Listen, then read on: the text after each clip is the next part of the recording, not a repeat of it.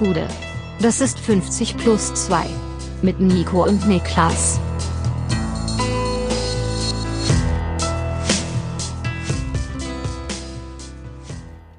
»50 plus 2 Länderspielpause Spezial. Ganz, ganz herzlich willkommen, sag ich, Nico Heimer, und bei mir sitzt der dänisch-deutsche Esteban Ocon, Niklas Levinson. Ja, Stimmt natürlich nicht ganz. Du sitzt natürlich nicht bei mir. Wir sind uns einander zugeschaltet, kann man sagen. Denn du hast dich weiterhin erholt. Bevor wir über Esteban Ocon reden, machen wir das erstmal. Wie geht's dir? Wie war dein Martyrium noch seit letztem Sonntag? Mir geht's äh, jetzt wieder deutlich besser. Ich habe die große Hoffnung, morgen wieder in meine Sportroutine zurückkehren zu können. Das ist ehrlich gesagt das, was ich am allermeisten vermisst habe. Äh, Gar nicht arbeiten, oder was? Hm? Gar nicht arbeiten, meinst du? ich muss immer wieder erschreckenderweise feststellen, also es passiert mir echt, also dass ich wirklich mal eine Woche lang raus bin, so richtig, das passiert mir echt nur alle Jubeljahre mal. Ähm, wenn mir das passiert, dass ich so merke, also ich finde den Lifestyle nicht so schlecht. Also. Ja. Also ich komme damit ganz gut klar, muss ich sagen. Ich auch. Ich, ich bin auch überhaupt, ich bin niemand, der ähm, viel Programm braucht im Leben, sag ich mal. Ich bin gern zu Hause auf jeden Fall. Meine Mutter sagt solch immer sowas, wenn die zwei Wochen Urlaub hat, sagt die so am vorletzten Tag, oh, reicht jetzt auch langsam mit Urlaub wieder. Und ich habe in meinem Leben noch nie so krasse Lügen gehört wie, wie die auf jeden Fall. Ja, meine Freundin hat auch jetzt in diesem Urlaub nicht, aber so, die wird dann auch immer so körperlich nervös. Die muss dann energielos werden auf jeden Fall. Und dann schlägt die so Sachen vor, wie wollen wir nicht heute mal joggen gehen? Dann sag ich, nein, nein, tut mir leid. Also ich hatte um 18 Uhr eigentlich vor, mit zwei Kilo Essen im Bauch nicht mehr laufen zu können heute. Ähm, ansonsten habe ich aber, also neben dem Grund, warum wir noch über Esteban Ocon sprechen werden, habe mhm. ich, ähm, als es mir wieder besser ging, Mitte der Woche, habe ich mir The Last of Us 2 gegönnt. Oh. Und ich bin wieder komplett im äh, Zombie-Apokalypsen-Fantasiefieber. Geil. Ja, also. Da, also da kann ich dir nur ganz, ganz, ganz, ganz, ganz, ganz doll ans Herz legen, ähm, Days Gone. Das ist für mich so ein underratedes Zombie-Apokalypse-Spiel. Das hat den allerbesten Vibe aller Zeiten, was so, die, was so den Mut betrifft. Du fährst halt mit dem Motorrad rum und startest Zombies. Das ist nicht so schlecht auf jeden Fall. Was ich halt hier mag ist, ähm, hast du The Last of Us in irgendeiner Form gespielt? Ich habe beide nicht gespielt, aus dem Grund, dass ich ja immer auf der Xbox war. Und als ich auf die Playstation rübergegangen bin, habe ich die so, ich habe die wie auf ein Regal gestellt, damit ich sie für irgendwann im richtigen Moment anfassen kann. Und jetzt stehen sie seit anderthalb Jahren auf dem Regal und verstauben die Spiele. Sozusagen. Also, geh auf jeden Fall rein. Ich finde, es gibt nichts Besseres, als vor so einem Raum zu stehen, wo du weißt, wenn ich jetzt durch diese Tür, Tür gehe, da wartet, wartet einfach ein Haufen abgefuckter Zombies auf mich. Und ich, reale Zeit vergehen teilweise einfach drei, vier, fünf Minuten, in denen ich hier sitze und mich sammel und ja, so erstmal die Kraft, die Kraft finden muss, in diesen Ach. Raum reinzugehen. Ja, geil. Also kann ich komplett, komplett nachvollziehen. Für unsere Zuschauer mal ganz kurz. Es gab natürlich an diesem Wochenende Zuschauer, Zuhörer, keine Bundesliga und wir reden natürlich noch über die Länderspiele, aber es waren nun auch nicht die allerhärtesten Gegner, deswegen nehmen wir uns hier vorne raus ein bisschen in den Raum, ein, zwei Themen zu beackern. Ja, auf jeden Fall. Wie fandest du das Ding, was ich äh, heute selbst gecraftet habe? Gut, und jetzt fügt sich auch das Bild zusammen. Bist du einfach nur bereit für Zombie-Apokalypse? Ja, ich habe gestern noch mit äh, Freunden drüber gesprochen und überlegt, wenn man sich jetzt zu Hause Welche eine, Waffe? Ja, ja, zu Hause klar, eine Waffe basteln müsste, was macht man? Und mein Erstvorschlag war, einen Besen zu nehmen und ans Ende von dem Besenstiel mit Panzertape ein Messer dran zu binden. Ja, ist ja auch gut. Distanz halten sofort. Genau, für, da, weil nah dran willst du nicht wegen der, wegen dem Bissrisiko. Und wenn du es halt krass machst, bei meinem Besen kann man das andere, kann man den Besen, den Schroberteil abschrauben machst du halt an beide Enden was dran und bist quasi so der Darth Maul unter den Zombie-Apokalyptikern. Mhm. Ja, also man kann ja dazu sagen, du hast diese Waffe dann auch tatsächlich in die Tat umgesetzt, denn ich habe vorhin ein Foto erhalten von dir einfach nur mit einem Besenstiel in der Hand, mit einem Messer dran, ohne weiteren Kontext. Ähm, man muss aber auch dazu sagen, ich habe das wieder abgemacht. Ich wollte einfach nur mal kurz sehen, wie es sich anfühlt. aber das ist eine gute Frage. Wir haben auch früher immer so, wo würden wir hingehen jetzt in Berlin? Also was ist der sicherste Ort und sowas? Ja, genau solche Fragen. Wie sicher ist meine Wohnung? Wie lange könnte ich mich hier verbarrikadieren? So Fragen, die beschäftigen einen dann auf jeden Fall. Ja, wir hatten, wir hatten früher mal zu Uni-Zeiten über einen, über einen meiner besten Freunde, habe ich glaube ich schon mal erzählt, Zugang zu einem absoluten High-End Hochsecurity Penthouse und zwar 24/7 Zugang, weil das der Firma gehörte, bei der der Freund arbeitete und diese Firma aber das Büro in Berlin eigentlich nicht brauchte und es wurde zu seiner Wohnung. Und da waren wir uns, also das wäre auf jeden Fall der Ort gewesen, da kommt keine Sau hin, keine Chance. Guter Spot. Ja. Und jetzt? Ähm, übrigens, Gaming ganz kurz noch, ne, es sind jetzt auch zwei Shooter rausgekommen am Wochen, äh, unter der Woche. Call of Duty und Battlefield. Ja. Ich gebe jetzt hier meine Kurzdiagnose. Beide Crap. also mir machen beide gar keinen Spaß. Und deswegen können wir das Thema skippen und gehen nämlich jetzt zum wichtigsten Thema, was ich mit dir besprechen will heute. Du hast Drive to Survive geschaut. Bist du jetzt Formel 1 Fan? Dafür ist noch ein bisschen zu früh. Also der Hast erste, du heute das Rennen geschaut? ähm, den Start. Ja. Das ist schon mal ein, ein, ein Schritt nach vorne im Vergleich zu meinen letzten Jahren auf jeden Fall, in denen ich nichts geschaut habe. Also meine Ja. Einstiegsdroge war die äh, Michael Schumacher Doku auf, äh, auf Netflix. Dass die dich reingesaugt hat, zeigt übrigens, dass du es immer in dir getragen hast, weil die war ja eigentlich gar nicht so geil. Ja, ich habe halt einfach, also man ist halt mit, Schu mit Schumacher aufgewachsen, ne? Also es war halt so ein Ding früher, einfach, ich erinnere mich daran, dass mein Vater mich geweckt hat, irgendwie bei irgendwelchen Rennen, die morgens um fünf gestartet sind. Und gemeint hat, steh auf, Schumacher fährt gleich. Und dann ist man gemeinsam runter ins Wohnzimmer an einem Sonntag und hat sich hingesetzt und Schumacher geguckt. Das sind einfach Dinge, mit denen verbindet man irgendwas, ne? Ja, auf jeden Fall. Ich erinnere mich an ein glorreiches Sportwochenende, ich hoffe, es stimmt, wo Rainer Schüttler Australian Open Halbfinale gespielt hat und anderthalb Stunden später war Formel 1 Saisoneröffnung um fünf. Also ich habe einfach um zwei Uhr angefangen, Sport zu gucken nachts, im Keller bei meinen Eltern, auf dem Röhrenfernseher Eurosport und dann RTL. Good, good times. Ja, und jetzt habe ich mit Drive to Survive angefangen und bin jetzt so, ich glaube, so sechs, sieben Folgen drin in der ersten Staffel. Und mein Fazit ist, äh, ich mag Perez nicht, äh, Ricciardo mag ich nicht und äh, ich mag sehr Esteban Ocon. Kein Disrespect an Checo Perez, äh, lasse ich hier durchgehen. Danny Ricciardo bin ich komplett Der bei ist doch dir. nur da geblieben bei, äh, hier, was war das, Force India, weil Ja, er hier die, den dicken Geldgeber am, dabei hatte. Komm in die, du musst in die Gegenwart kommen, beko- bevor wir das Gespräch weiterführen können, tatsächlich. Ja, ich Du kann, bist erst nur, noch- ich kann halt nur von Stand 2018 argumentieren. Ja, genau, du bist jetzt gerade, also du bist jetzt gerade im August 2018 bist du richtig sauer auf Checo Perez. Ja. Ähm, aber die Doku ist gut gemacht, da habe ich nicht zu viel versprochen. Nee, die ist, die ist super gemacht, sonst hätte ich ja auch nicht über Folge 1 hinaus weitergeguckt. Also, die schaffen das mit einer Dramaturgie aufzuladen, das ist echt unglaublich.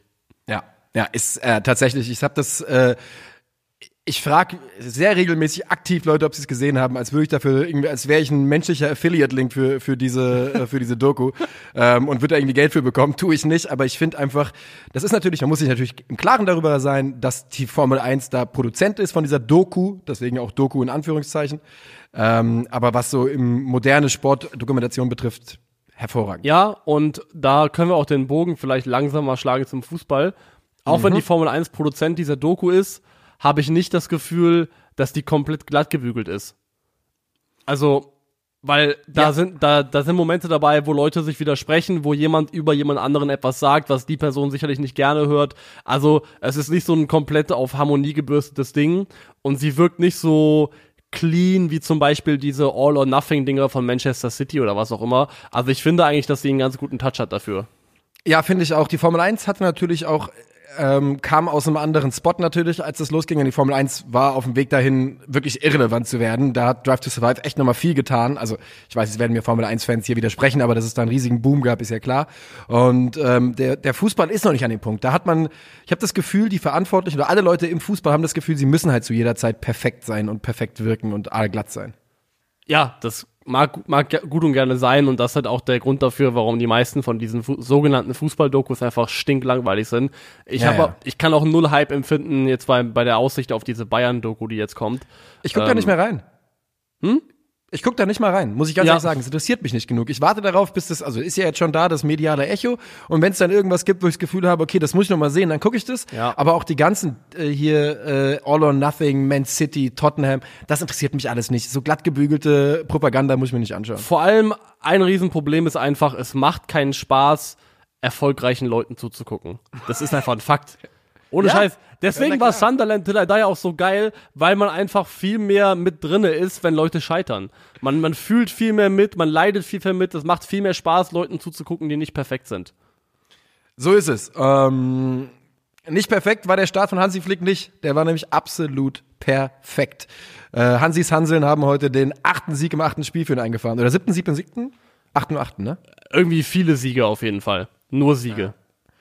Ähm, das ist ein Startrekord für den neuen Bundestrainer. Äh, ups, Gratulation an dieser Stelle. Und aber man muss natürlich auch sagen, äh, ne, wir, wir werden jetzt über diese Spiele noch reden, aber es waren Liechtenstein und Armenien. Gut, also Hansi Flick hat ja auch bei Amtsantritt verkündet oder versprochen, dass, äh, ich glaube, Wortlaut war, wir werden so viel gewinnen, dass ihr müde vom Gewinnen sein werdet. Ihr werdet sagen, bitte hört auf, nicht mehr noch mehr gewinnen. Das war, glaube ich, der Hat er das wirklich so gesagt? Nee, das war einfach eine Losübersetzung von einem Trump-Zitat. Aber wäre geil, wenn er das gesagt hätte. Wäre absolut legendär gewesen. Klingt so, als wäre es straight out of, äh, äh, Elf Leben von äh, der Uli Hoeneß Podcast von Max. Ähm, da klingt das so, als würde Uli Hoeneß sowas von sich geben auf jeden Fall. Der Ja, da, da ist alles, in geliefert. dem Podcast ist alles möglich auf jeden Fall, was Aussagen von Uli angeht, definitiv. Der hat noch mal so geliefert in der letzten Folge. Absoluter Vollwahnsinn. Aber ja, Deutschland hat gespielt, zwei Spiele gegen Liechtenstein und Armenien. Und ich meine, also, wir sind ja alle erwachsen, größtenteils, und wir müssen jetzt nicht hier sitzen und irgendwie versuchen, diese Spiele aufzuwerten, was irgendwie Spannungsgehalt oder Mehrwert angeht. Also niemand hat auf diese Partien geschaut und gedacht, boah, die muss ich sehen. Ähm, Ja. das Liechtenstein-Spiel ist dann noch mehr zerschossen worden, als es sowieso schon wäre, durch die frühe rote Karte. Also die hat das Spiel komplett, da war halt komplett klar, was das hier wird und was es auch am Ende geworden ist, nämlich ein klares 9 zu 0 für Deutschland, aus dem man einfach auch, würde ich sagen, nur sehr, sehr begrenzt Erkenntnisse ziehen kann. Also Ja. ich wüsste nicht, woher man die nehmen sollte. Es ist Jens Hofer, der da rot sieht und die über die Aktion kann man noch mal kurz reden, denn die wieder die, die diese die widerfährt ihm, habe ich das Gefühl. Der ist da selber nur Passagier seines Körpers, ähm, denn er entschuldigt sich so sofort bei Goretzka und ich glaube, dem ist sofort im Augenblick klar, ach du Scheiße, habe ich hier gerade Mist gebaut.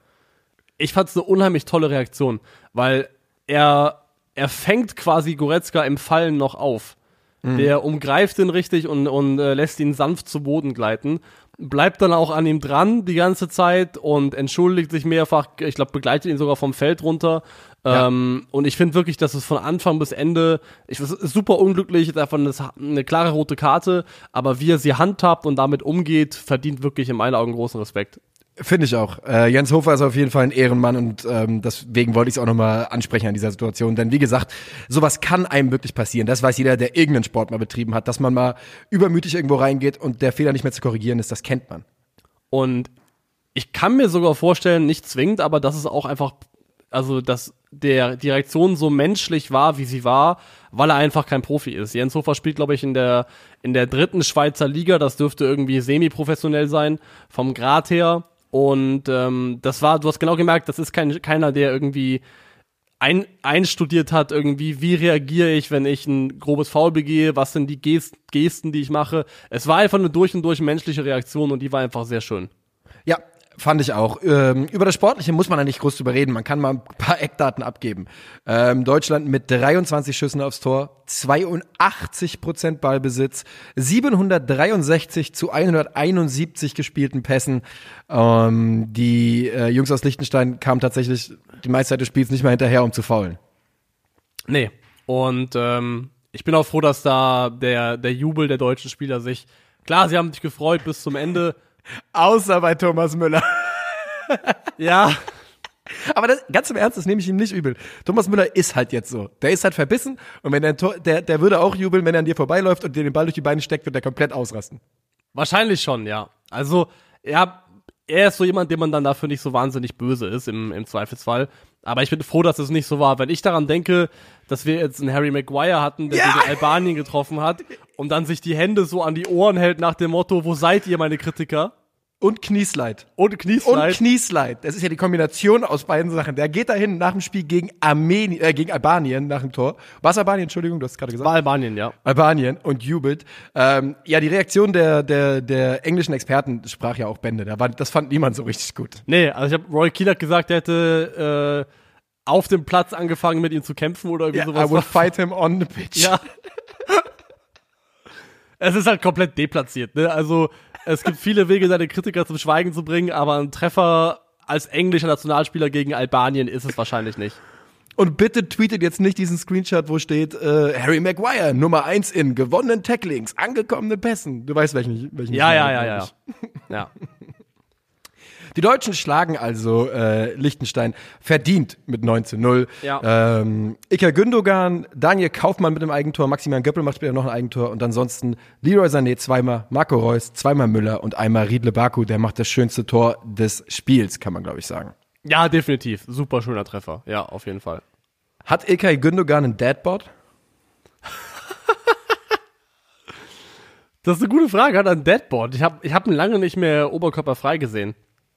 Der trägt halt ein langärmeliges Shirt drunter. Auch heute gegen Armenien so der Fall. Und das tut ihm, aber vielleicht ist er auch einfach, ist halt einfach vom Körperbau so jemand, der halt nie so 100% austrainiert aussieht, weil der spielt nun einfach in der besten, zweitbesten Mannschaft der Welt oder was auch immer und ist ein wichtiger Spieler. Also es gibt keinerlei Grund für mich irgendwie, das will ich eh ganz klar sagen, da irgendwie den Körper von, von Ilka Gündogan zu kritisieren. Ich dachte einfach nur heute, irgendwie sieht er gar nicht mal austrainiert aus und ist trotzdem einer der besten Spieler der Welt. Ja, also erstmal muss man auch sagen, dass nicht jeder Spieler in jeder Position auf die gleiche Art und Weise trainiert oder austrainiert sein muss. Ähm, und es gibt nochmal einen Unterschied, finde ich, zwischen einen muskulösen Körper haben und äh, de facto fit sein.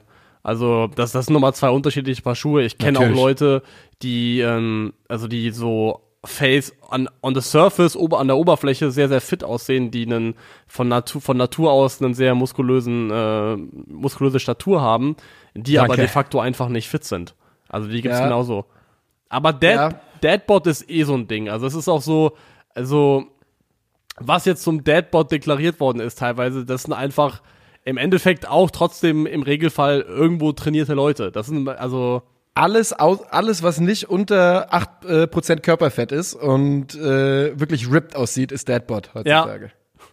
Also ich bin Team Deadbot, ich bin mit Ilke da im, auf jeden Fall unterwegs und wir können da, äh, wir können Würdest da gemeinsam du dich selbst als, äh, als Inhaber eines Deadbots bezeichnen? Ja, inzwischen auf jeden Fall, Digga. Da ich habe jetzt auch, äh, da habe ich jetzt auch zu wenig investiert in den letzten, äh, ich sag mal, 18 Monaten. Ja, dann aber GG, also gibt ja Schlimmeres. Ist ja ein äh, populärer Bild anscheinend. Ist ein, ist ein sehr populärer Bild, ist ein Metabild. ähm, ja. Aber was ich auch gut finde, früher hieß es Skinny Fat einfach, weißt du? Dünne Arme und so eine Wampe oder so. Und jetzt Deadbot klingt charmanter. Auf jeden Fall, ja. Also, also Deadbot klingt definitiv charmanter als dünne Arme und eine Wampe. Ja, äh, wurde auch Alkoholikerkörper früher genannt. Naja, okay. Ähm, ganz kurz nochmal zum Liechtenstein-Spiel, weil ein, zwei Sachen können wir noch äh, besprechen. Eine Sache, die mir gut gefallen hat bei den Deutschen, war wir haben ja gerade, du hast gerade schon gesagt, die Deutschen haben jetzt nicht übermäßig gejubelt, aber sie haben das so konsequent weitergespielt, gerade in der zweiten Halbzeit, äh, haben sie das so konsequent zu Ende gespielt. Bei jeder Aktion, wenn der Ball steil ging, sind drei, vier Leute eingelaufen, immer sind alle eingelaufen, richtig konsequent. Und ähm, auch heute war das in Phasen zu beobachten. Ja, das, das sieht schon nicht verkehrt aus bei der deutschen Nationalmannschaft gerade. Ja, also es ist halt einfach, man merkt, und das ist, glaube ich, einer der zentralen Unterschiede, es war vorher ein satter Trainer mit einer satten Mannschaft und jetzt hast du einen hungrigen Trainer und eine Mannschaft, die das auch absolut widerspiegelt in der Art und Weise, wie der auftritt. Die Gier nach Toren, die Gier nach Chancen, das erkennst du alles wieder. Ich möchte trotzdem immer, wenn wir loben, eine Klammer darum setzen, weil es ist, und ich finde fast mittlerweile mehr Fluch als Segen, dass es so ist. Deutschland hat bisher nicht ein einziges Mal unter Hansi Flick gegen eine Mannschaft gespielt, der man ansatzweise Augenhöhe attestieren würde. Das ist 100% mehr Fluch als Segen, gar keine Frage, bin ich komplett bei dir. Ich meine, wenn man auf die Qualifikationsgruppe der Deutschen guckt, dann, jetzt habe ich es gerade nicht vor mir, aber es ist ja sowas in die Richtung von plus 37 Tore. Äh, also, ne, das ist halt, da fällt schon schwer zu rechtfertigen, wie, wie das ähm, auf Leistungslevel Fußballspieler sind, die in diesen Kalender noch reingequetscht werden müssen. Und wenn man jetzt mal Haar in der Suppe mäßig unterwegs ist, jetzt können wir mal vielleicht mal sprengen zum Spiel gegen Armenien, das ja 4-1 gewonnen wurde. Ja. Ähm, wo man sagen muss, im Team wurde sehr viel verändert, äh, viele neue Spieler in der Mannschaft, das muss man auch berücksichtigen. Aber es gab hier zumindest immer mal wieder Momente, wo Deutschland schlampig war im Aufbauspiel, einfache Ballverluste hatte oder wo die Restabsicherung mangelhaft war, wo ich sagen würde, das spielt Armenien in dem Fall vielleicht nicht gut genug aus, aber es gibt definitiv Mannschaften, die das in einer anderen Härte bestrafen würden, was da teilweise dann äh, gemacht worden ist. Ja, das Spiel gegen Armenien war eh, ja, also das, wir haben es beide gerade ähm, geschaut. Es war in wenigen Phasen berauschend. Äh, es war so ein, ich finde, man hat schon gemerkt, dass da die Qualifikationskampagne jetzt zu einem Ende kommt auf jeden Fall. Das wurde so ein bisschen austrudeln gelassen. Ja, das kann man, kann man glaube ich so, so sagen. Ich finde, äh, auch wenn er glaube ich den Elfmeter für Armenien verschuldet hat, ich finde, ähm, beide Spiele haben Florian Neuhaus auf jeden Fall gut getan. Er hat ähm, gute Momente gehabt, ähm, ja. auch jetzt wieder einen gehabt, wo er ähm, einen schönen Doppelpass spielt, Dribbling in 16er macht und selbst den Elfmeter zieht hier gegen Armenien. Ähm, das ist wieder so ein bisschen das Neuhaus-Spiel gewesen, was man auch vom letzten Jahr kannte, so dieses progressive, selber mit Ball in die Box reingehen, Gefahr erzeugen ähm, Läufe in die Spitze. Also für Neuhaus, finde ich, waren die zwei Spiele auf jeden Fall gut und wichtig. Und ansonsten würde ich dich noch fragen wollen, wenn du jetzt außerhalb der üblichen Verdächtigen, die auf jeden Fall dabei sind, also Kimmich, Neuer, ähm, wer auch immer, einen Spieler nennen müsstest, wo du sagst, der ist für mich eingeloggt, der fährt zur WM 2022. Vielleicht nicht die Nummer 1 bis 11, sondern als Nummer 12, 13, 14, 15. Wem würdest du dann nennen?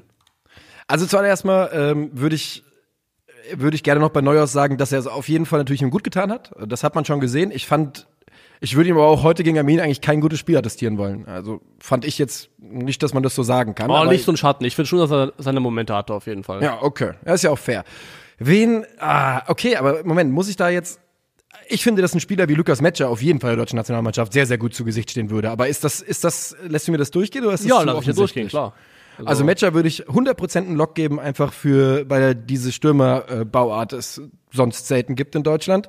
Ähm, und ich glaube auch, dass äh, von den Leuten, die jetzt nicht regelmäßig oder noch nicht so lange dazugehören, auch Karim Adiemi wird natürlich dabei sein, da sind wir uns, glaube ich, einig. David Raum, wenn der, äh, wenn da gesundheitlich alles hinhaut, ist, glaube ich, ein Spieler, von den ich mir auch vorstellen könnte, dass er das Ticket bekommt.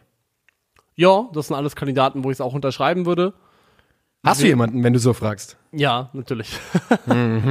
ähm, mein Mann, wo ich jetzt sagen würde, wenn ich Geld draufsetzen müsste, entweder er ist dabei oder er ist nicht dabei, würde ich drauf, er ist dabei setzen, auch für Jonas Hoffmann. Der, dessen Stern so ein bisschen unter Hansi Flick aufzugehen scheint. Ähm, und das gefällt mir persönlich auch sehr, sehr gut, weil Jonas Hoffmann ist einfach einer der rundesten Spieler, die es so in Deutschland gibt, an deutschen Spielern. Also was Variabilität eingeht, was Spielintelligenz angeht, Passsicherheit, also der bringt einfach ein Komplettpaket mit. So ein bisschen so, ähm, so Schweizer Taschenmesser mäßig, dass du Ja. fast, finde ich, nicht auf ihn verzichten kannst. Gehe ich, äh, würde ich komplett sofort unterschreiben, sofort mitgehen. Hat ja auch ähm, heute wieder auf der rechten Seite den Schienenspieler gegeben und ähm, wie du gesagt hast, einfach weil das ein Spieler ist, den du mit gutem Gewissen auf vier, fünf Positionen wahrscheinlich bringen kannst ähm, und die alle auf einem sehr, sehr ordentlichen Spiel, äh, Level spielen kann, glaube ich, kannst du auf den Mann nicht verzichten. Also ganz im Ernst, wenn du, du kannst den rechts außen, links außen und Zentrum spielen lassen und halt noch auf den Flügelverteidigerpositionen ba- scheinbar. Ja, genau das. Du kannst ihn äh, Achter spielen, äh, Außenbahn offensiv, Außenbahn defensiv. Das ist wirklich eine, eine Flexibilität, die kriegst du nicht so wahnsinnig oft und ist, glaube ich, einfach auch als Charakter, als Typ ein guter Spieler, den, um, Ja. um ihn dabei zu haben. So wirkt er auf jeden Fall. Und ist auch irgendwie low-key echt eine spannende Entwicklung. Also ich finde, das vergisst man so ein bisschen. Wie war nochmal, wie ist die Jonas Hofmann Timeline? Dortmund, Mainz? Da ist meine Jonas Frage. Warte mal, also Hoff, der kam ja aus von Hoffenheim Jugend, wenn mich nicht alles täuscht. Das- dann Dortmund. Ja. Das, ich bin mir relativ sicher, dass er aus der Hoffenheim Jugend kam. Dann Dortmund. Dann müsste er so vor fünf, sechs Jahren zu Mainz gegangen sein. Vor fünf, sechs Jahren, 2017 zu, zu Gladbach, so ungefähr, passt das? 2016 zu Gladbach. Ja, z- 2017 oder 16 hätte ich jetzt Ja, gesagt. also er war leihweise für eine Saison in Mainz, dann noch mal ein Jahr in Dortmund oder ein halbes Jahr und Ja. ist dann im Januar 2016 zu Gladbach gewechselt für damals 8 Millionen Euro bei einem Marktwert von 4 Millionen Euro. Und ähm, damals war, glaube ich, noch ein reiner, also wo man dachte, einfach ein Flügelspieler. Und äh, die Entwicklung, die der, die der genommen hat, wirklich zu einem, wo ich sagen würde, das ist einer der cleversten Spieler der Bundesliga, was so reine Spielintelligenz angeht, ähm, ist wirklich beachtlich. Also hat sich wirklich extrem gemacht. Auch ein Spieler, mit dem man schon zwischenzeitlich, wie so häufig im Sport, ähm, halb fertig war, ne? wo man äh, das Gefühl hatte, naja gut, er hat ja bei Dortmund eine Saison gehabt, wo er wirklich relativ viel zum Einsatz kam und dann war aber spätestens mit dieser Laie nach Mainz, hatte man halt gedacht, so okay, fürs ganz hohe äh, Niveau reicht's ja scheinbar nicht bei ihm. Und äh, ja, also auch ein Spieler, dem man es einfach gönnt. Ich fand, heute hat man auch gesehen, er war heute für mich übrigens, also jetzt aus dem Bauch raus, wahrscheinlich vielleicht sogar der beste Spieler. Würde ich unterschreiben, ja. Ähm, und ein Spieler, der, den ich wirklich einfach brutal sympathisch finde. Wenn ich ihm zuhöre, zugucke, da, ich finde was an dem Jungen. Ja, gehe ich mit, auf jeden Fall. Jonathan Tah war heute übrigens auch ganz gut. Ne? Ich meine, es war jetzt klar Armenien und sowas, aber der hat ja nun keine Historie an guten Länderspielen und der hat mir heute ganz gut gefallen da hinten. Ja. Ja. Ich finde, er hatte auch hat, Armenien hatte wieder ein, zwei Wackler, hat das gut gemacht. Einmal in der ähm, in dem Konter, in den sie reingelaufen sind, hat er sich gut gestellt, aber da ist er auch, glaube ich, da sieht er zwar gut aus, aber er sieht auch gut aus, weil er das Glück hat, dass die drei halt irgendwie Mikitarian, Ad, äh, Adamian und noch irgendwer sind und nicht Mbappé, Benzema und wer auch immer. Ja. Ähm, Also ich bin und werde, glaube ich, in meinem Leben kein Fan mehr von Jonathan Tah. Ja, also er wird auch leider nicht mehr ganz das werden, was, was ich mir erhofft hatte von ihm. Ähm, ich dachte irgendwann mal, noch zu HSV-Zeiten, dass das richtig, richtig durch die Decke gehen könnte mit dem Jungen. Das wird's wohl nicht mal. Aber das ist so ein Spieler, bei, bei dem ich mir auch nicht überraschen würde, wenn der am Ende im WM-Zug sitzt. Ja, möglich ist es, aber ich wüsste gerade nicht. Also, wenn ich jetzt persönlich mal ranken müsste, würde ich jetzt aus dem Bauch heraus sagen, alleine schon mal Süle, Rüdiger und Ginter, alle drei vor ihm. Ja. Und dann braucht man wahrscheinlich noch einen IV Nummer 4. Hummels? Dann ist die Frage, ob Tilo Kehrer den Vorzug erhält, weil er variabler einsetzbar ist.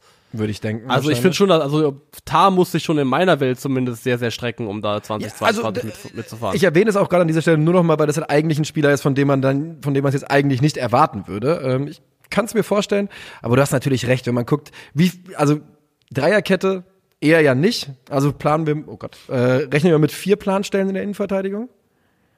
ja, ja. Süle, Rüdiger Ginter hast du gesagt, Kehrer könnte sein. Ob Robin Koch nicht dann sogar den Vorzug bekommt, ist eine Frage. Nico Schlotterbeck vielleicht, wenn man an den Jungen ranführen kann, führen will. Oder sogar Mats Hummels. Ja, wahrscheinlich, wahrscheinlich wird's eng für ihn, hast schon recht. Ja, denke ich schon. Ja, das wird schwierig. So, haben wir doch was zur deutschen Nationalmannschaft.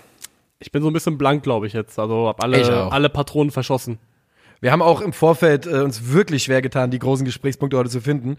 Ähm, aber haben ein paar gefunden, die wir ganz gut finden. Denn es gibt noch zwei große Themen. Willst du zu Schwarz-Gelb oder zu Rot-Weiß? Rot-Weiß? Dann ähm, wollen wir da mal anfangen. Es geht darum, dass Halt, der Ex... Ja, Stichwort Rot-Weiß. Was verstehst du unter Pommes Spezial? Pommes Spezial. Brüderchen, dafür bin ich genau wie du nah genug an der niederländischen Grenze aufgewachsen, um genau zu wissen, wor- worauf du hinaus willst. Ähm, natürlich sind das Pommes mit Kräuterketchup, also Gewürzketchup, Mayonnaise und gehackten Zwiebeln drauf. Aber rohe Zwiebeln, ne? Natürlich rohe Zwiebeln. Ja. Ja, es gibt das Ja. auch in anderen Varianten, mit Röstzwiebeln oder gebratenen Zwiebeln. Und ich finde, Uh. die besten Pommes Spezial sind einfach Ketchup, Mayo, rohe Zwiebeln. Das ist sowas Ja. von brutal gut. Ja, wir hatten da, ich bin ähm, wahrscheinlich ein gutes Jahrzehnt lang jedes Jahr mit meinem Volleyballverein ans Veluwe-Meer gefahren zum Beachvolleyballcamp. Für uns Heranwachsende ging es da weniger um Beachvolleyball als um die Abende, die man da am Strand verbracht hat. Und da gab es eben auch einen so einen Imbiss und da war eigentlich der, die Pommes Spezial waren auf jeden Fall das ganz normale Frühstück da jeden Tag. Gab es auch jemanden, der äh, eine Gitarre rausgeholt hat am Lagerfeuer? Du machst dir keine Vorstellung. Das war so ein, äh, das war das, kann, kann man gerne nachgucken. Das Beach- und Surfcamp, glaube ich, heißt das Veluwe-Meer. Oh. Ja, ja, das heißt, da waren die Leute, die da, die Leute, jetzt, jetzt wird's, Achtung, du musst jetzt den Mund zuhalten. Da haben also Surfer-Dudes in Wohnwagen permanent gewohnt. Ja, aber es ist auch ein Lifestyle. Ist ein geiler Lifestyle, aber ist natürlich, du kannst dir genau vorstellen, wie häufig da Wonderwall getrellert wird. Ja, ja, ja.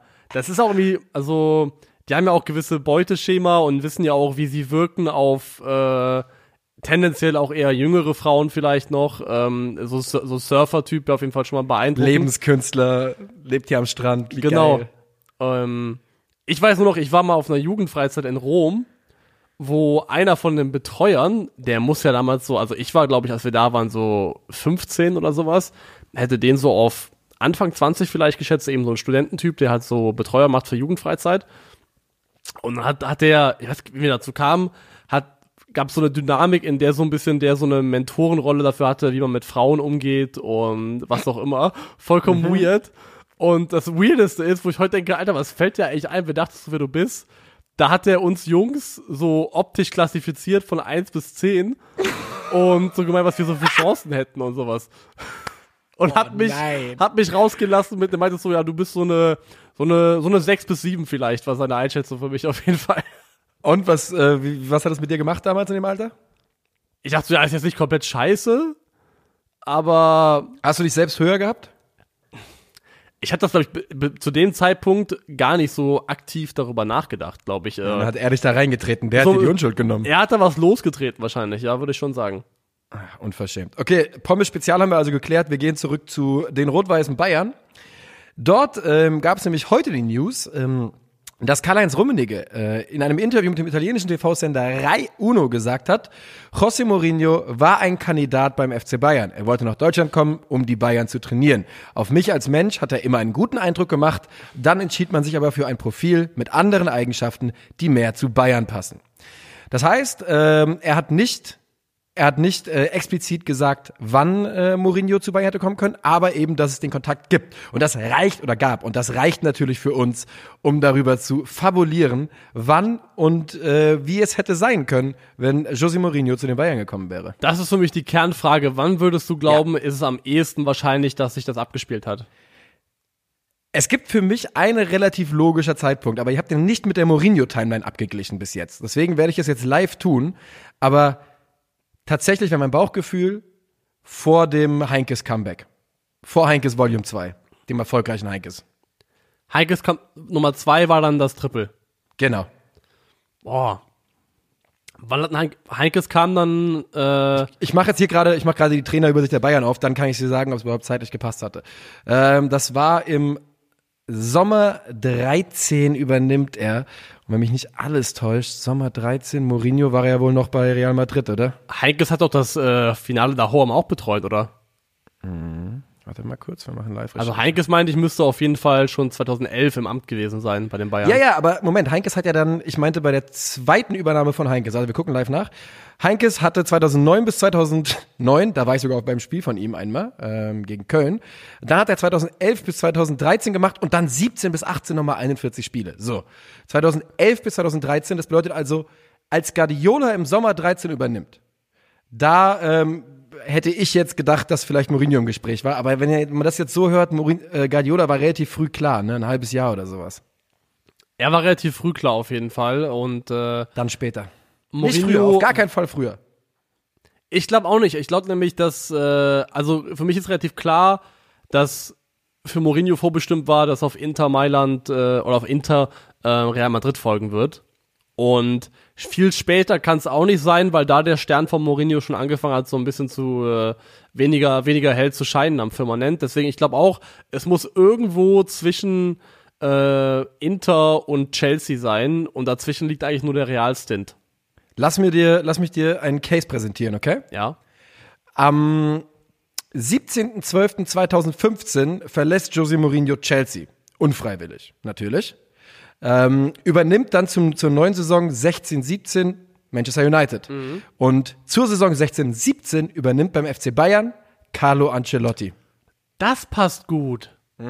Das ist es. das bin ich mir, passt bin ich mir richtig wirklich fast gut. sicher. Das ist Und das der hätte nämlich auch in seine Timeline perfekt gepasst, weil für ihn gab es keinen Grund mehr, nach England zurückzukehren. Wir wissen, dass Mourinho gerne die Titel, Titel einsammelt in verschiedenen Ländern. Für ihn wäre das der Moment gewesen. Ja, also es passt von der Timeline her auf jeden Fall 100%. Von der Begründung bin ich nicht so, nicht so ganz überzeugt, ich, weil ich finde, es muss einen Grund dafür geben, dass Rummenigge das so formuliert hat, wie er es formuliert hat. Er hat ja es ja, er hätte ja auch sagen können, es gab mal Kontakt zwischen Mourinho und uns, aber es ist im Endeffekt nicht zustande gekommen. Und das, was Rummenigge im Prinzip sagt, ist, Mourinho wollte zu uns, zum FC Bayern, aber wir haben uns letztendlich gegen ihn entschieden. Er hatte Oh. nicht das Bayern-Profil sogar, sagt er quasi. Ja, genau, das Feeling hätte nicht gepasst. Und für mich ist es eher so eine Art Retourkutsche für das, was Mourinho mal über die Bundesliga gesagt hat, vor nicht allzu langer Zeit, sondern irgendwie im, ich glaube im Mai dieses Jahres müsste es gewesen sein, wo er meinte, es gäbe einen Grund, dass er noch nicht Trainer war in Frankreich oder in, äh, in Deutschland. Und das wäre, dass es nur Verein A oder Verein B gibt, im Sinne von PSG oder Bayern. Und dass da im Prinzip vorbestimmt wäre, was am Ende bei rauskommt. Und äh, da würde ihm der, der Druck fehlen, der ihm so wichtig wäre bei seiner täglichen Arbeit. Und ähm, für mich wirkt das so ein bisschen wie so eine Retourkutsche von den Bayern an Mourinho. Es würde natürlich auch ins Profil der Bayern passen, sich das nicht so äh, ganz auf sie sitzen zu lassen und noch einmal zurückzuschießen. Das ist so ein bisschen äh, die, der FC Bayern ist schon so ein bisschen die Lannister-Familie des Fußballs. Die vergessen nicht Ja. und viel Zeit mag vergehen, aber irgendwann äh, ist Ja. Payback-Time. 100 Prozent. Wirklich 100 Prozent. Ja, der Ja, FC passt Bayern ja auch. vergisst nicht. Ja, so ist es. Äh, es passt ja auch. Und Karl-Heinz Rummenigge hat auch so ein bisschen mittlerweile, würde ich sagen, Tywin Lannister-Vibes, so vom Alter her und äh, Auch sogar optisch. so ein bisschen optisch sogar, ja, also Was war das, was war das Wort äh, der Lannisters, die Worte? Also es war ja, ähm, es war eben nicht das We Pay Our Debts. Das war ja, Hear me- hear me raw. hear me raw. Ja, eigentlich fast die, die lamesten von allen. ja, es gab einige Lame, die nicht so ganz geil waren. Was waren die besten? Ähm, Aus dem Bauch raus? Äh, We Don't Sow, wir säen nicht von Haus gut, ähm, Greyjoy. Ja, das sind die zweitbesten hinter den Baratheons. Ours is the Fury. Aus ist the Fury auch sehr stark, ja. äh, Kollege So, von uns, der sich immer drum gedrückt hat, äh, früher mal, mal zu fahren, ins, also ging immer drum, wer fährt ins Kino, wer fährt da und dahin. Ein Kollege, der immer meisterhaft darin war, sich darum rumzufinden, dem haben wir irgendwann den äh, Hausspruch gegeben, äh, Haus, äh, ich glaube, Haus Schneider, wir fahren nicht. Finde ich gut, aber ja.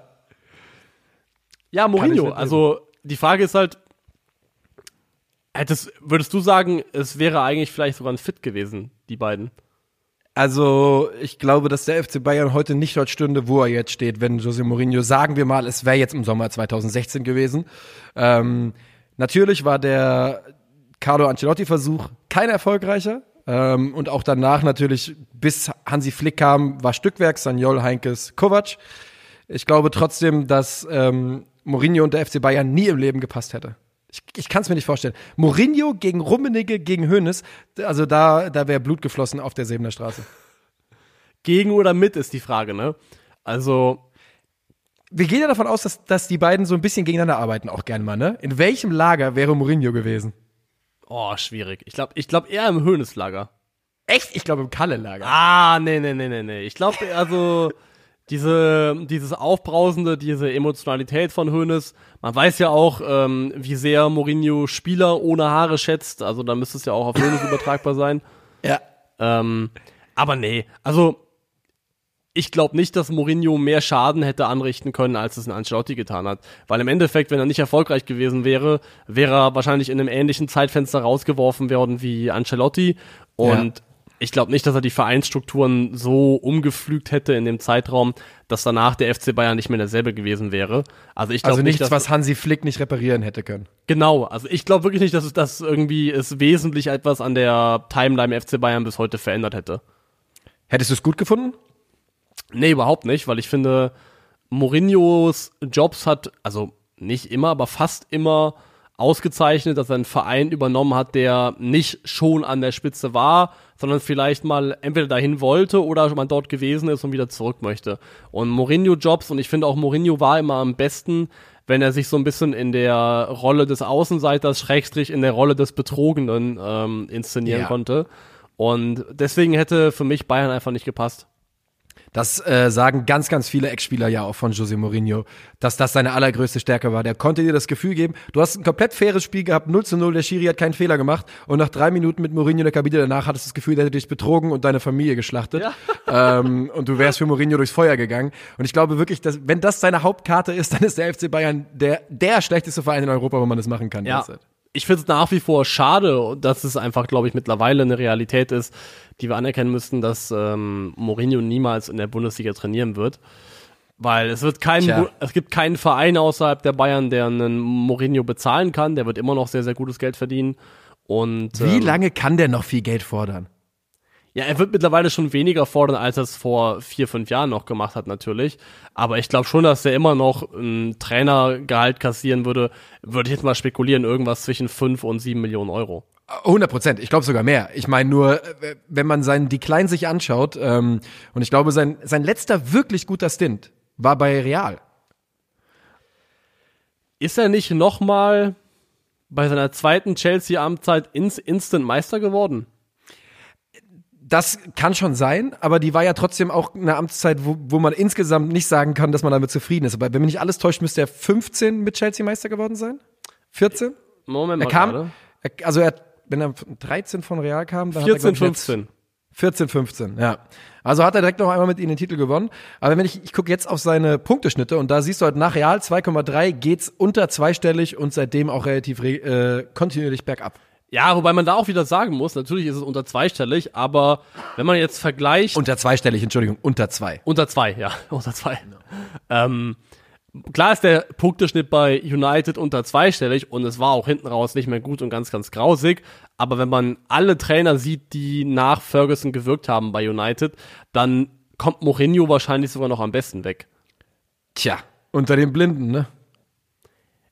Ja, also einer ist auf jeden Fall blind von denen, die da waren. Möglicherweise meine ich den, der jetzt gerade im Amt ist. Ähm, aber die sind nicht alle blind. Also definitiv nicht. David Moyes war der Aufgabe offensichtlich nicht gewachsen, aber hat jetzt zumindest mit Everton Ewigkeiten und jetzt wieder mit West Ham zweimal definitiv gezeigt, dass er auf jeden Fall ein guter Trainer sein kann. Ich würde aber trotzdem ganz klar sagen, dass United furchtbare Trainer ausgewählt hat seit, seit Ferguson. Ja, Also, das, die Bank. da sind wir uns, glaube ich, drüber einig, dass da sehr, sehr viele schlechte Entscheidungen getroffen worden sind. Ähm, ja, nee, und ich glaube, also Mourinho braucht auch irgendwie immer einen Club, der irgendwie ein Narrativ liefert, der irgendwas mitbringt an, an Aura auch, auch von der Stadt her, in der er Trainer ist.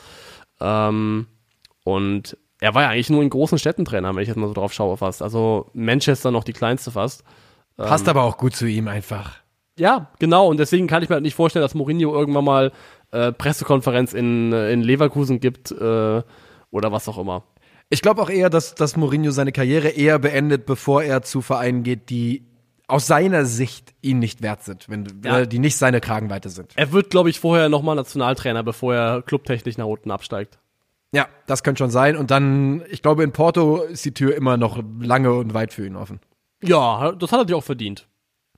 Was wäre denn Mourinho-Transfer gewesen? Fällt dir einer ein spontan? Oh, Mourinho-Transfer.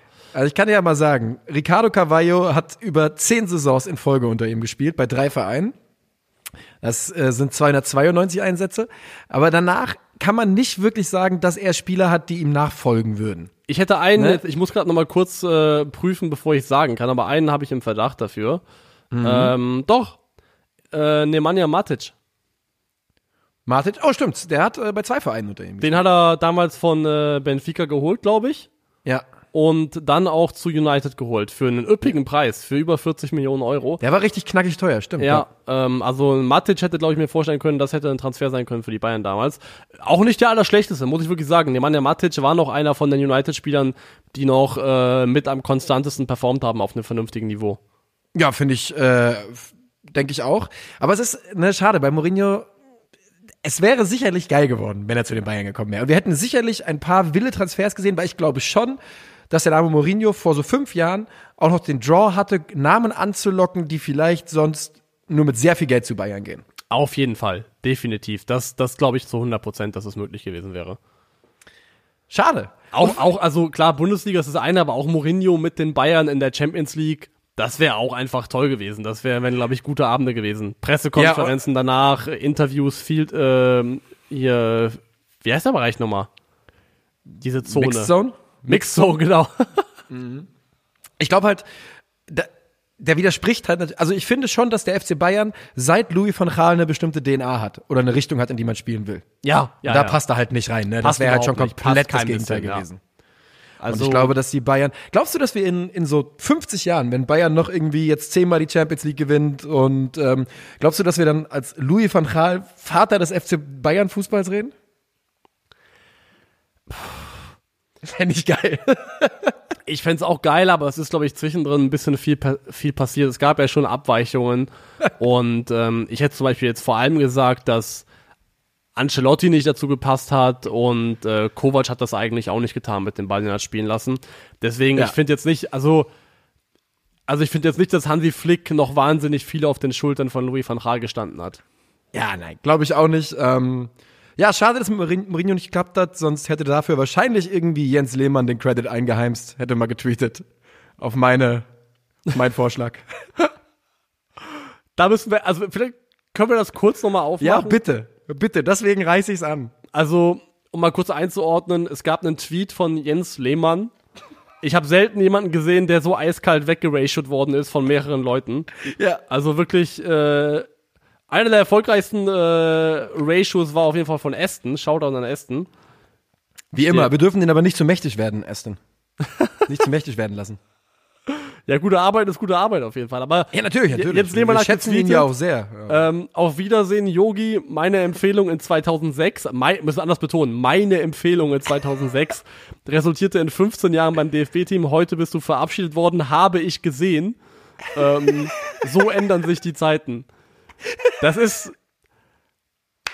Es ist so, so wild in seinem Wording, in der, in, der, in der Wahl, was er betonen möchte. Also, ist wirklich, ich habe ich, ich hab diesen Tweet 15 Mal gelesen, inklusive der, der wirklich erfolgreichen Ratio von Aston. Ähm, und fand es jedes Mal lustig. Und wenn du mir vorliest, muss ich wieder laut lachen darüber. Wie kann man so dermaßen entwurzelt sein von der Realität? Also Jens Lehmann muss in einer Welt leben, in der Jens Lehmann der krasseste Typ ist, der jemals existiert hat. Ja, Also- 100 Prozent. Das ist wirklich, also, das hat so krasse narzisstische Vibes mittlerweile oder teilweise, wie er über sich selbst spricht oder wie er es irgendwie immer schafft, egal was passiert, alles auf sich selbst zurückzubeziehen. Du, äh, ich glaube, wir haben darüber schon mal geredet. Du hast ja Karl May nicht gelesen, die ganze äh, Winnetou, Nee, die alten Schinken nee. und so, ne? Und da ist ja Old Shatterhand äh, zeitgleich der Erzähler und die Hauptfigur. Und der kann ja wirklich absolut alles, was es gibt, perfekt. Und ich glaube, Jens Lehmann hat Karl May gelesen. Das heißt, er leidet am sogenannten Old Shatterhand-Syndrom. Ja, ich glaube, das, äh, dafür gibt's tatsächlich einen literarischen Begriff, wie das heißt. Ähm, so, so wie der allwissende Erzähler, halt der alles könnende Protagonist oder sowas. Aber ja, darunter leidet Jens Lehmann. Und du sagst es nämlich, die, dass er, dass, dass er, der glaubt ja wirklich, dass er mit diesem Tweet jetzt nochmal sagen kann, auf meine Empfehlung wurde äh, Jogi Löw Bundestrainer so ein bisschen. Und gern geschehen. Der Wegbereiter. Ja, also Was ich mich halt frage ist, also irgendwo muss ja ein, ein, ein Clash stattfinden, ein Zusammenprall zwischen der Vorstellung von Jens Lehmann und der Wirklichkeit, wie sie für uns andere, andere Menschen ist. Und der muss ja dann stattfinden, weil der Typ muss den Tweet ja abgesendet haben und der wird ja auch dann Mitteilungen sehen. Da wird ja, wie bei mir auch stehen, Mitteilungen 20 plus und dann klickt der Jens Lehmann drauf und sieht nicht äh, super viele Likes und danke Jens, sondern Leute, die unter anderem schreiben, was für eine Magic geht in deinem Kopf. Da müsste man mal seine Antwortstruktur kontrollieren. Du bist doch auf seiner Seite, oder? Ja. Geh mal auf Tweets und Antworten, bitte. Ähm, würde mich nicht wundern, wenn der nicht antwortet auf gar nichts. Ich glaube, der hat Ego genug, um die, Schall, äh, die Scheuklappen aufzusetzen, Tweet absetzen, weitergehen. Nee, der antwortet auf nichts. Davor gab's noch äh, 15 years after Argentina game, we are playing together for UNICEF with. Ah, hat's Ja. geändert. Äh, ursprünglich war es Fabian Cambiasso. Genau, statt Esteban. Ich glaube, ich glaube, Jens Lehmann ist wie ein Pferd, das durch die Stadt spaziert. Das, der kackt, das kackt einfach hinten raus und läuft weiter und ähm, interessiert ihn einfach gar nicht, was es da für Feedback zu gibt. Weil das fand ich so faszinierend, die Vorstellung, dass, weil man würde ja meinen, dass mit einem Menschen was macht, wenn er man in Erwartungshaltung A etwas postet und die Reaktion das komplette Gegenteil davon ist, dass es irgendwie zu so einem Hast du Was hat Jens Lehmann erwartet? Hast du, ja, dass, dass Leute schreiben, er, er tweetet das ja nicht als Troll oder ist jemand, jemand ein Megatroll, der uns alle hochnimmt. Der, der Das wäre übertrieben gut. das wäre saukrank. Aber Megatroll Jens Lehmann. der, der, der tweetet, dass er in der, in der Erwartungshaltung, dass es positives Feedback gibt und Leute schreiben, ach krass, du hast ihn empfohlen und danke Jens und so Sachen. Das erwartet der ja. Der möchte ja Bestätigung haben. Hast, und hast du Adams Äpfel gesehen? Äh, ja, habe ich gesehen. In dem Moment, wo der Priester zu sehr damit konfrontiert wird, mit der Diskrepanz zwischen seiner Fantasiewelt und der Wirklichkeit, fängt er immer an, aus dem Ohr zu bluten. Und normalerweise wäre der Tweet einer, wo man anfangen müsste, aus dem Ohr zu bluten, weil die Reaktion und, glaube ich, die, das, was du vorher erwartet hast, so krass komplett auseinandergehen. Jetzt ist natürlich bei Jens Lehmann, das wissen wir alle, das überrascht keinen mehr. Wir wissen, dass der speziell ist. Aber ich möchte stark dafür votieren, ihm nicht den Twitter-Account äh, wegzunehmen. Ich würde das gerne weiter verfolgen in den nächsten Monaten und ich würde ihn eigentlich sogar gerne dazu ermutigen, seine Meinung weiter kundzutun.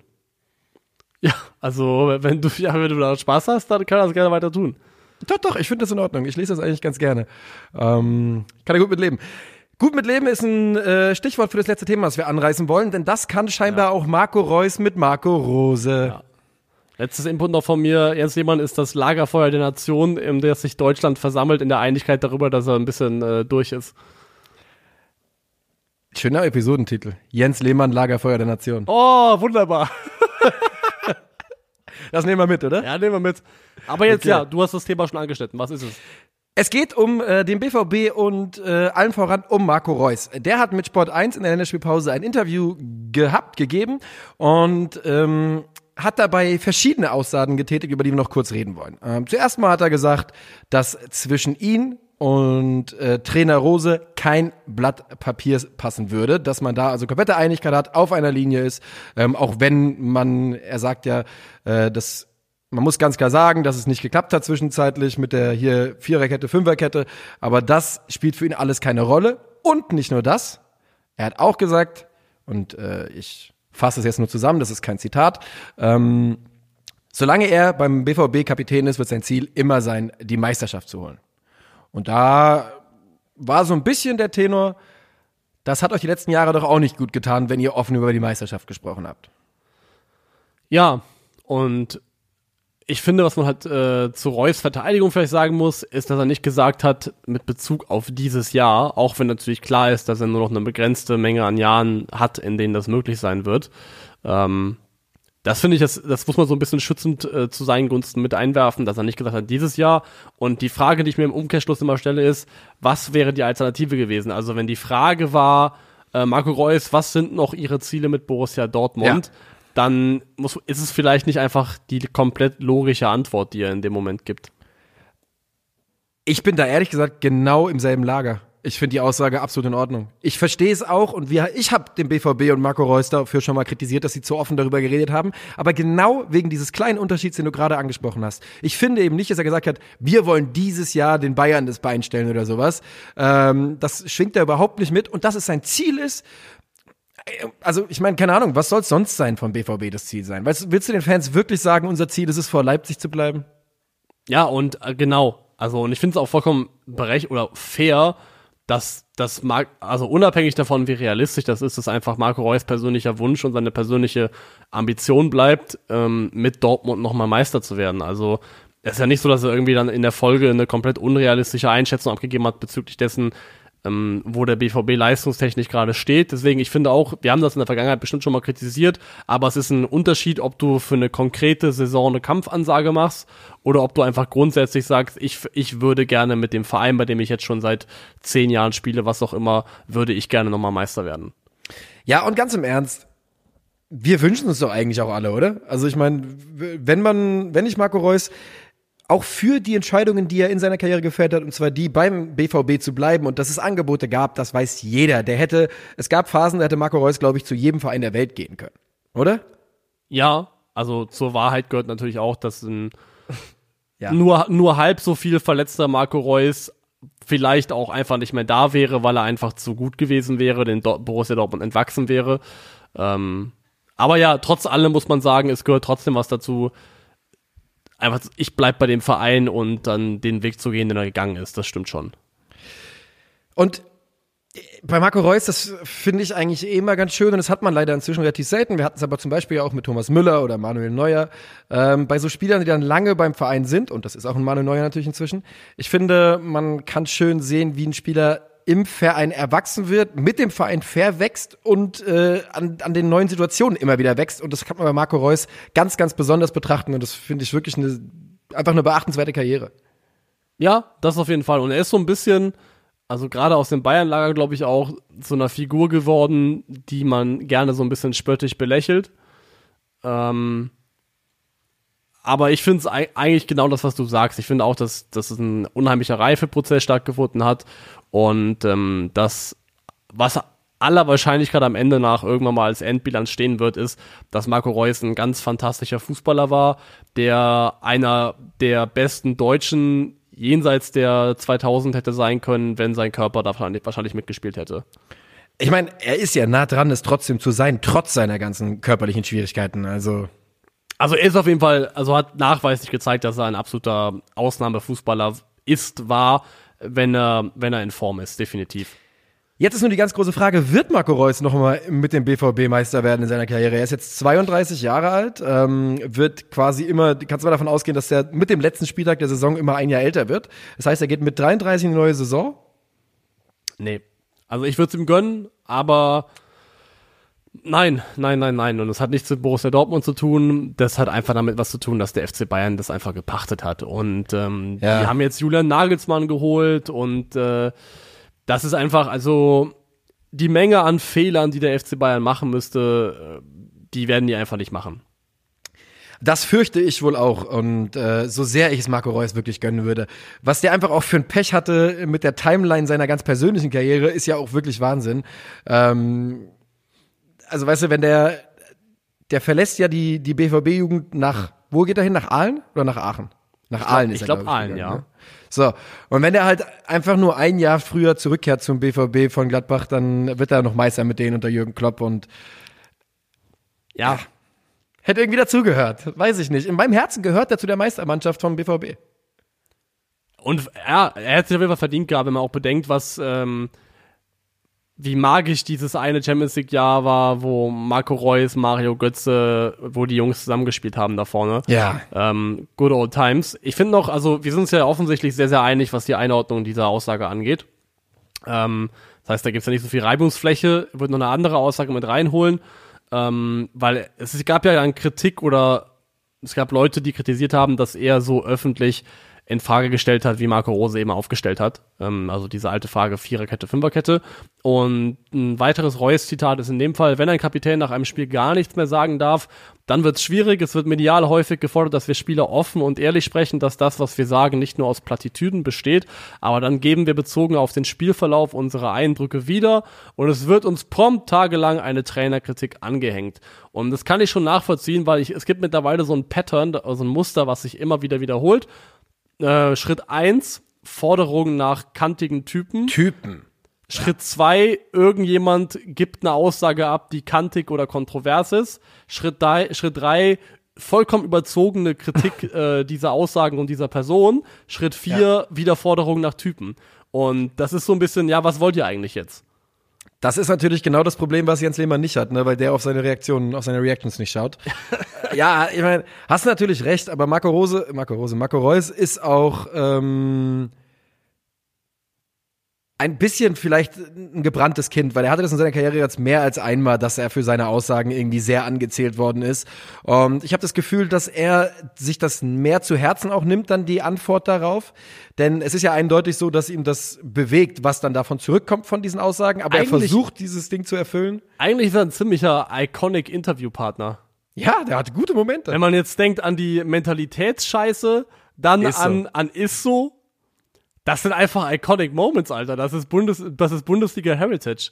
Aber leider auch, äh, aber halt erst in den letzten Jahren gekommen, ne? Und deswegen komme ich auch zu diesem Punkt. Äh, er hat sich diesen Charakter, er hat sich erst getraut, er ist gewachsen und erwachsen geworden und äh, aber scheinbar das, was zurückkommt, hat er dann nicht so Bock drauf, kann man aber auch nachvollziehen irgendwie. Kann man auf jeden Fall. Und ich würde gerne hier, hiervon vielleicht, wir haben das glaube ich nie hier besprochen, weil es einfach von der, vom Zeitpunkt nicht gepasst hat, weil ich jetzt auch ein paar Tage raus war. Ähm, die Aussagen, die wir jetzt gerade besprochen haben, hier würde ich nochmal rüberwerfen zu Marin oder Marian, Marin Pongracic. Ja. Der ja, ah, okay, ja, bin da. Mhm, der ja in dem äh, im Stream da oder Ich dachte kurz, du rufst den jetzt an oder so. Ich wusste nicht, was du hier vorhast. das wäre ein krasser Moment gewesen, ne? Ja. Das ist, äh, aber hab ich aber nicht vor. Ich habe schon mal, okay. ich habe schon mal äh, so getan, als ob ich Leute anrufen würde, die ich nicht anrufe, und das mhm. ist dann mhm. aufgeflogen und es war hardcore unangenehm. Deswegen mache ich das mittlerweile nicht mehr. Ah, okay, okay, das klingt nach einer guten Geschichte für die nächste Folge. Ja, die braucht, braucht ihren richtigen Moment, glaube ich, auf jeden Fall. ähm, nee, aber der hat ja auch ziemlich viel Scheiße gefressen, weil der bei, wie heißt der nochmal, dieser auch Deutschrap-Typ? Ah. Also dieser Typ, bei dem auf jeden Fall im Stream-Format äh, Cynic, Cynic. Ach so, das, ja, liebe Grüße an Cynic, sorry, dass ich nicht geantwortet habe. Ja. Der war da ja im, äh, im Stream zu Gast und hatte da relativ frei gesprochen, weil es eben auch ein Langzeitformat war. Und dann gab es ja ewige Aufregung drüber. Ähm, erstmal darüber, dass er so frei und offen über Inhalte gesprochen hat, was die Modalitäten sind, was gezahlt wurde oder gezahlt werden muss, ähm, wie diese Leihe abgelaufen ist, wie er das alles empfunden hat. Und das ist vielleicht unklug gewesen, was die Details angeht, aber dass sich über die Art der Ausdrucksweise, zum Beispiel, dass er Mark van Bommel irgendwie an den Hals gehen wollte, an die Gurgel gehen wollte, dass sich darüber aufgeregt worden ist, kann ich zu 0%, 0 nachvollziehen, weil die Realität Überhaupt ist nun mal, ja. das ist ein Spieler, ein junger Mensch, der sich authentisch wie ein junger Mensch artikuliert und gesprochen hat in einem freien Format, wo dann eben nicht nochmal von einer Redaktion drüber gebügelt worden ist und gestrichen wurde und vielleicht ist es einfach für viele Leute ungewohnt, aber so klingt jemand, der halt nicht durch den Filter von einem Verein oder was auch immer spricht, der da nochmal drüber geht. 100 Prozent. Ich finde es komplett in Ordnung. Ich, ich verstehe natürlich, wo das herkommt. Ich verstehe, wenn ihr sagt, oh ja, und wenn hier äh, Ablösemodalitäten irgendwie verraten werden und sowas, da wird es Gründe geben, warum das normalerweise nicht gemacht wird. Alles cool, verstehe ich. Ähm, aber ich fand die Aussagen komplett im Rahmen und ganz im Ernst, wenn er, wenn er sich bei Wolfsburg, und das sagt er, irgendwie schlecht behandelt gefühlt hat und außen vor gelassen und sowas. Also, ich finde einfach auch, dass, dass, dass sowas, das darf schon in die Öffentlichkeit kommen. Weil es ist einfach nicht korrekt, wenn Leute so behandelt werden, Spieler. Das war beim HSV nicht korrekt, das war bei TSG Hoffenheim mit der Trainingsgruppe 2 nicht korrekt. Und warum sollten wir da bei Wolfsburg nicht drüber reden, wenn es die Anschuldigung gibt? Ich finde es auch vollkommen fein und ich finde auch, dass, da- dass diese Nummer, also die ist auf eine Art und Weise hochgekocht worden, die ich vollkommen unverhältnismäßig fand, auf jeden Fall. Würde ich auch sagen. Ich würde sagen, wir sind durch für heute eigentlich, oder? Ich würde auch sagen, wir sind durch. Meine Frage ist, was passiert eigentlich jetzt diese Woche, in den nächsten fünf Tagen? Wird da irgendwie Fußball gespielt? Das werden wir auf dem Weg rausfinden. Ich sehe nur gerade, oh, Portugal führt gegen Serbien. Das sind ein paar, paar gute Spiele, die jetzt noch laufen. Mhm, da werde ich jetzt auch direkt äh, rübergehen. Red Zone, die letzten WM-Qualifiers und dann noch mal gucken, was bei NBA abgeht. Oh, oh, oh, oh, Niklas rastet aus. Ich raste nur aus, weil das 1 zu 0 hat in der zweiten Minute Renato Sanchez gemacht. Und beim Gedanken daran, dass das bedeuten könnte, dass wir am Mittwoch einen Renato Sanchez Team of the Week äh, in Form sehen, vielleicht sogar ein Feature Team of the Week mit einem 84er Rating, ähm, das löst gerade viele Dinge in mir aus. Verstehe ich. Dann will ich damit schließen, dass ich äh, einen Tweet gesehen habe letzte Woche, wo jemand aus der äh, FC Bayern Fußballbubble geschrieben hat, Renato Sanchez straight up gegen Tolisso, who says no? Und der Top-Kommentar war Renato Sanchez. Und so ist es, glaube ich, auch. Gutes Schlusswort. Herzlichen Dank für eure Aufmerksamkeit. Das war's für heute mit dem 50 plus 2 Länderspielpause Spezial. Ein bisschen unstrukturierter als vielleicht sonst, aber nächste Woche ist ja wieder Bundesliga. Dann haben wir auch wieder einen Plan. Danke dir, Niklas. Danke dir. Tschö.